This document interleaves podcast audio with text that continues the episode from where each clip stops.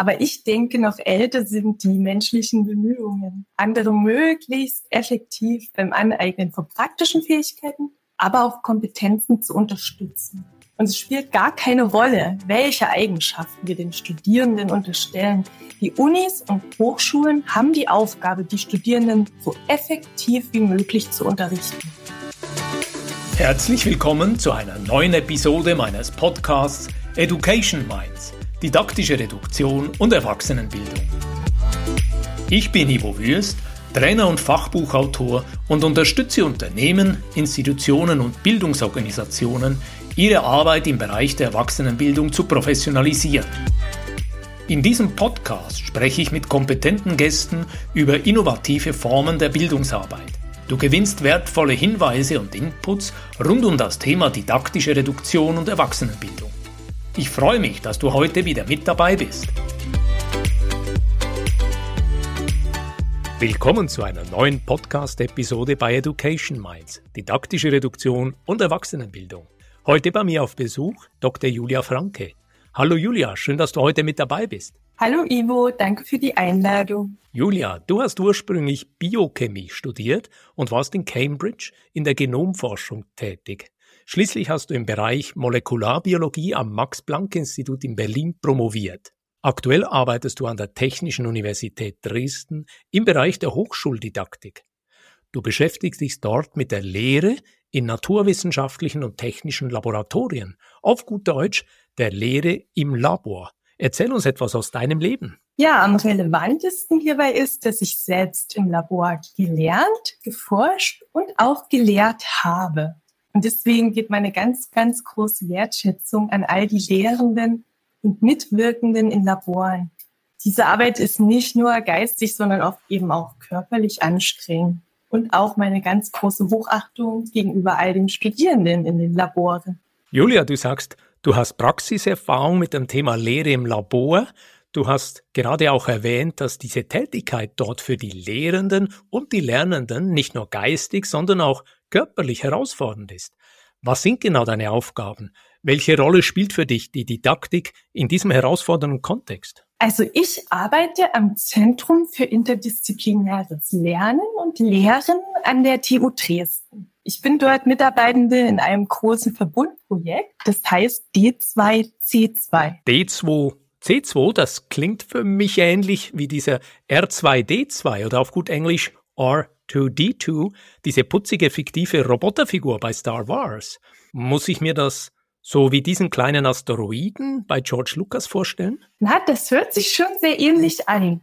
D2C2 in meinem Fall steht für halte ich fest, Ivo, Digitalisierung in Disziplin, partizipativ umsetzen, Competencies Connected. Respekt. Jetzt weiß ich, was diese spezielle Abkürzung D2C2 bedeutet. Und du sprichst auch diese zunehmende Digitalisierung von Lernprozessen an, die inzwischen auch die Hochschulen erreicht hat und an unterschiedlichen Orten mit unterschiedlicher Geschwindigkeit eingebaut und umgesetzt wurde. Julia, hier interessiert mich, was ist deine Perspektive zum Thema Digitalisierung an den Hochschulen? Wo steht ihr da gerade in Deutschland? Nun ja, also während der Pandemie war ja die Lehre in den Laboren ganz speziellen besonderen Herausforderungen ausgesetzt. Und durch die Lehrenden wurden auch sehr unterschiedliche digitale Formate genutzt, um die Studierenden trotz allem gut ausbilden zu können. Und all diese Formate schauen wir uns jetzt im Projekt genauer an und koppeln das wiederum zurück mit den allgemeinen Gelingensbedingungen für gute Lehre in Laboren. Okay, aber da taucht bei mir die Frage auf, warum muss man sich die Lehre in den Laboren separat ansehen? Was ist dort anders oder was ist dort speziell? Ich denke mal, die Grundlage guter Lehre ist doch in allen Formaten vergleichbar. Oder gelten im MINT-Bereich andere Regeln und Gesetzmäßigkeiten für erfolgreiche Lehre? Naja, oft fühlen sich Lehrende, speziell in Laboren, nicht gut abgeholt mit allgemeinen didaktischen Tipps. Also sie fragen sich dann zum Beispiel, also wie und wo soll ich jetzt die Pomodoro-Methode im Labor integrieren? Da ist doch sowieso schon wenig Raum dafür. Du sprichst die Pomodoro-Methode an, wo man so 20 Minuten intensive Lernzeitfenster definiert, dann kurze Pause, neues Lernzeitfenster. Und du sagst, das ist eher schwierig zum Anknüpfen dort für die Lehrenden im Labor. Ja, also nochmal zum Verständnis. Bei der Lehre im Labor spreche ich von Labor- oder Experimentalkursen. Man spricht hier auch vom Laborpraktikum als Lehrveranstaltung und die Studierenden sind dort eben selbst praktisch tätig. Also sie experimentieren, messen, analysieren, synthetisieren, konstruieren oder programmieren oder, oder, oder. Und das meistens in Partner- oder Gruppenarbeit. Aha, jetzt verstehe ich dich besser. Das heißt, Teamarbeit ist dort sehr wichtig. Die Studierenden sind experimentell unterwegs und was genau ist dann die Praxis oder das Aufgabenfeld für die Lehrenden in den Laboren? Ja, also in der Lehre wirken also mit in den Laboren, also die Dozenten und Dozentinnen an sich, aber dann auch zumeist noch weitere wissenschaftliche oder studentische Mitarbeitende, Laboringenieurinnen oder Ingenieure, Laborassistentinnen oder Assistenten und so weiter. Und wichtig ist dabei, dass die Lehre in den Laboren sehr unterschiedlich sein kann. Also vom großen Lehrlabor an der Universität, in dem 50 oder mehr Studierende gleichzeitig chemische Analysen durchführen, bis hin zum kleinen Entwicklungslabor in einer technischen Werkstatt, wo in ganz kleinen Gruppen Konstruktionsaufgaben bewältigt werden. Danke für diesen Einblick und diese Präzisierung. Jetzt verstehe ich ein bisschen besser, wie das in diesen Laboren eben sehr speziell zu und her geht. Weißt du, ich betreibe ja im Hintergrund zu meinem Thema didaktische Reduktion diesen Blog bei Education Minds. Und für mich ist das so eine Art Resonanzkammer. Das heißt, in diesem Blog vertiefe ich Themen und Inhalte, die mich interessieren und stelle sie auch einem breiteren Publikum zur Verfügung. Und von dir weiß ich, Julia, dass du auch einen Blog betreibst, auf dem du Lehrenden Tipps gibst, wie sie im Labor besser auf die Studierenden eingehen können. Wir sind da praktisch ähnlich unterwegs, nämlich mit diesem Wunsch, wir wollen anderen Bildungsfachleuten Hinweise und Unterstützung anbieten, ihre Arbeit zu professionalisieren und näher bei den Studierenden und Lernenden auszurichten.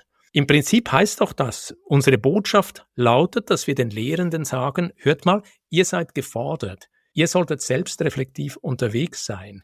Ihr müsst geeignete, passende Methoden suchen, Formen finden, um eine ansprechende und lehrreiche Lehre zu gestalten. Da könnte ja leicht der Vorwurf von den Lehrenden auftauchen, dass die sagen, ja, aber hallo, warum müssen wir uns immer weiter bemühen und jetzt auch noch ein Bein ausreißen? Die Studierenden sollen sich halt mehr anstrengen, sollen aus der Lethargie erwachsen, statt sich einfach berieseln zu lassen. Die Studierenden sollen sich den Lernstoff aktiv aneignen. Was meinst du zu diesen kritischen Stimmen? Hm, naja, Ivo, den Vorwurf, dass die Studierenden immer fauler werden, den gibt's ja schon sehr lange. Aber ich denke, noch älter sind die menschlichen Bemühungen, andere möglichst effektiv beim Aneignen von praktischen Fähigkeiten, aber auch Kompetenzen zu unterstützen. Und es spielt gar keine Rolle, welche Eigenschaften wir den Studierenden unterstellen. Die Unis und Hochschulen haben die Aufgabe, die Studierenden so effektiv wie möglich zu unterrichten. Ausgezeichnet, das unterschreibe ich auf jeden Fall. Es ist die Aufgabe von Bildungsanbietern und damit auch von Universitäten, ihre Angebote einladend, lehrreich und auf einer Flughöhe anzubieten, damit die Studierenden Zugang finden, sich in dieser Welt bewegen können und eben später draußen auf dem Arbeitsmarkt Anschluss finden. Was mir noch auffällt, bei dieser Ausbildung in Laboren, da gibt es doch so einen Leitsatz, der oft dem alten weisen Konfuzius zugeschrieben wird.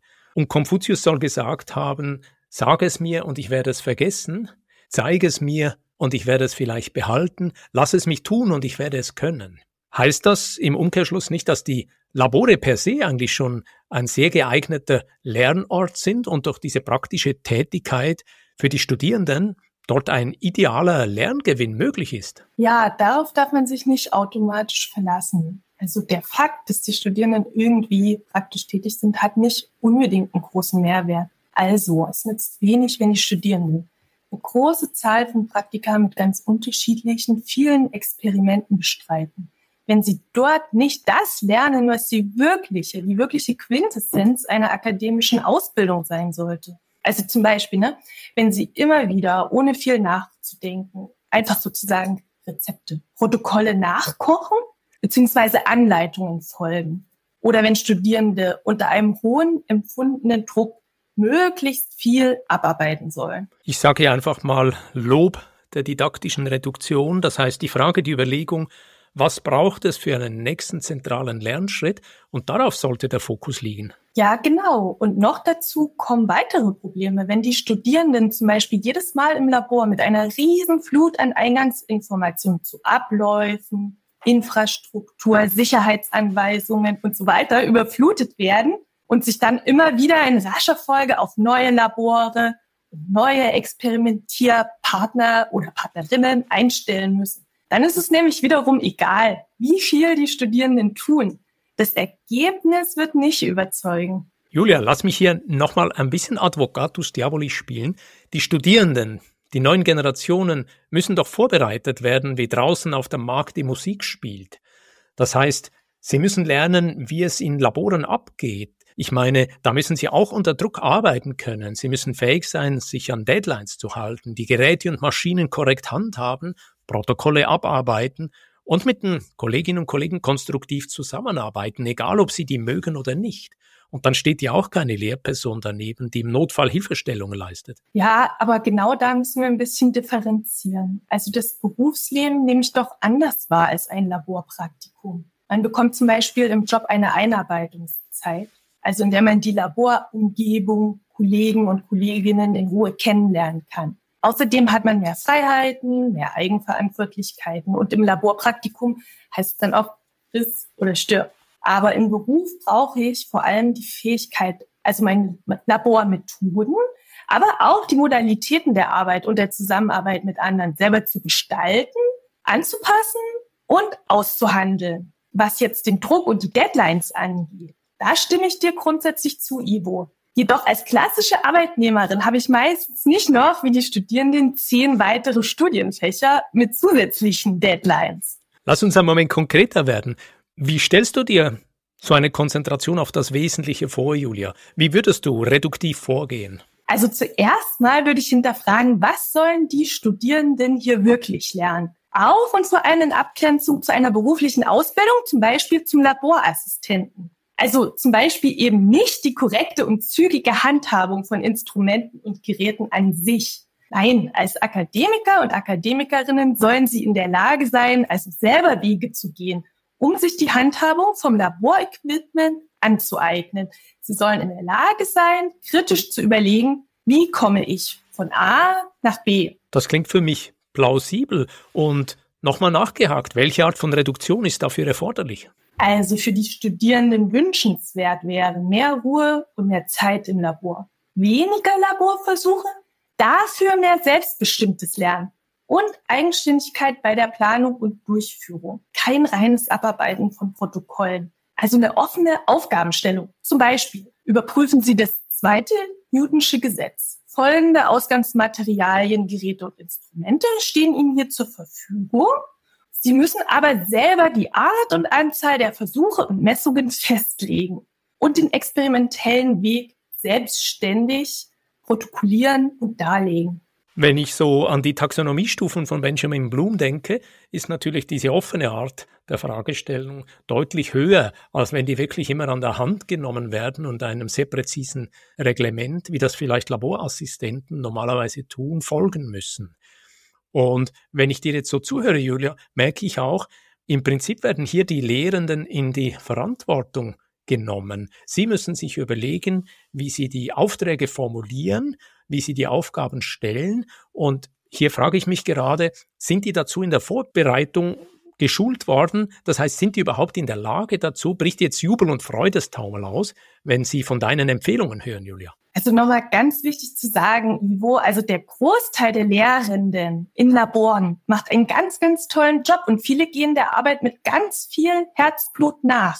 Und nicht jede Lehrperson kann etwas an den grundsätzlichen Strukturen und Inhalten ändern. Dafür brauchen wir wirklich Änderungen auf Ebene der Curricula, Studienpläne, Studienordnungen. Und dafür braucht es ein neues Bewusstsein. Weg vom quantitativen hin zum qualitativen Denken. Unabhängig davon gibt es aber auch kleinere Stellhebel im Labor, um die Lehre studierendengerechter zu gestalten. Und genau die sammle ich eben auf meinem Blog. Komm, lass uns noch mal zu diesem Blog von dir zurückkehren. Gibt es dort einen Lieblingsbeitrag, der gut zu unserem heutigen Gespräch passt, den du unseren Zuhörenden für die Vertiefung empfiehlst? Vielleicht ein Beitrag, gerade auch für Leute, die jetzt nicht sofort eine Palastrevolution starten können, aber doch mit kleinem Aufwand schon mal Hebelwirkung erzielen möchten. Diesen Blogbeitrag können wir dann unten in den Show Notes direkt verlinken. Hast du so ein Beispiel von einem empfehlenswerten Beitrag? Der erste Blogbeitrag heißt Gehe in einer Anmoderation auf Relevanz, Ziel und Nutzen des Laborversuches ein. Das ist eine ganz kleine Sache, die aber durchaus eine sehr große Wirkung zeigen kann. Das heißt, dass die Leute sich auch, die Studierenden motiviert fühlen, abgeholt fühlen und dann wirklich einsteigen können. Genau, darum geht's. Julia, lass mich an dieser Stelle mal zusammenfassen. Ich habe dir ja im Vorgespräch schon gesagt, ich habe so eine Art Choreografie in diesem Podcast und weil ich ein Freund der Reduktion bin, versuche ich immer zeitgleich zu dem, was ich höre und lerne, heute von dir, für mich zu notieren, was nehme ich mit. Ich habe als Punkt eins mir aufgeschrieben, Lehre in Laboren sollte separat von anderen Lehrveranstaltungen betrachtet werden, wenn es um die didaktische Ausgestaltung geht. Konkret ist es wichtig, die Inhalte und Lernangebote künftig deutlich zugänglicher zu gestalten auf dieser akademischen Stufe, wo die Studierenden sich bewegen sollen. Als Punkt zwei habe ich notiert, weniger ist mehr. In der Hochschuldidaktik gilt im Moment noch zu stark das Motto, alles ist irgendwann mal wichtig. In Zukunft geht es also darum, mit Methoden und Instrumenten der didaktischen Reduktion den Blick auf das Wesentliche zu schärfen, die Studierenden im Labor in einer Art Freiheit arbeiten zu lassen, einer angeleiteten Freiheit arbeiten zu lassen, wie es auch später von ihnen als Akademikerin verlangt wird. Ich meine damit eigenständig, selbstreflektiv und im aktiven Austausch mit Fachkolleginnen und Kollegen. Als Punkt drei habe ich aufgeschrieben, auch kleine Schritte sind ein guter Start, wenn die Richtung stimmt. Und mehrere kleine Schritte im Sinne der didaktischen Reduktion führen zu einer deutlich fokussierten Lehre, die von den Studierenden geschätzt wird. Habe ich das Wichtigste mitgenommen? Gibt es Ergänzungen von dir?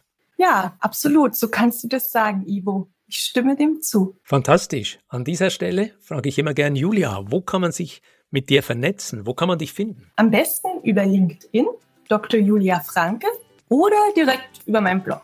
Julia, ich danke dir für dieses feine Gespräch über Lehre im Labor und ich wünsche dir weiterhin alles Gute. Danke.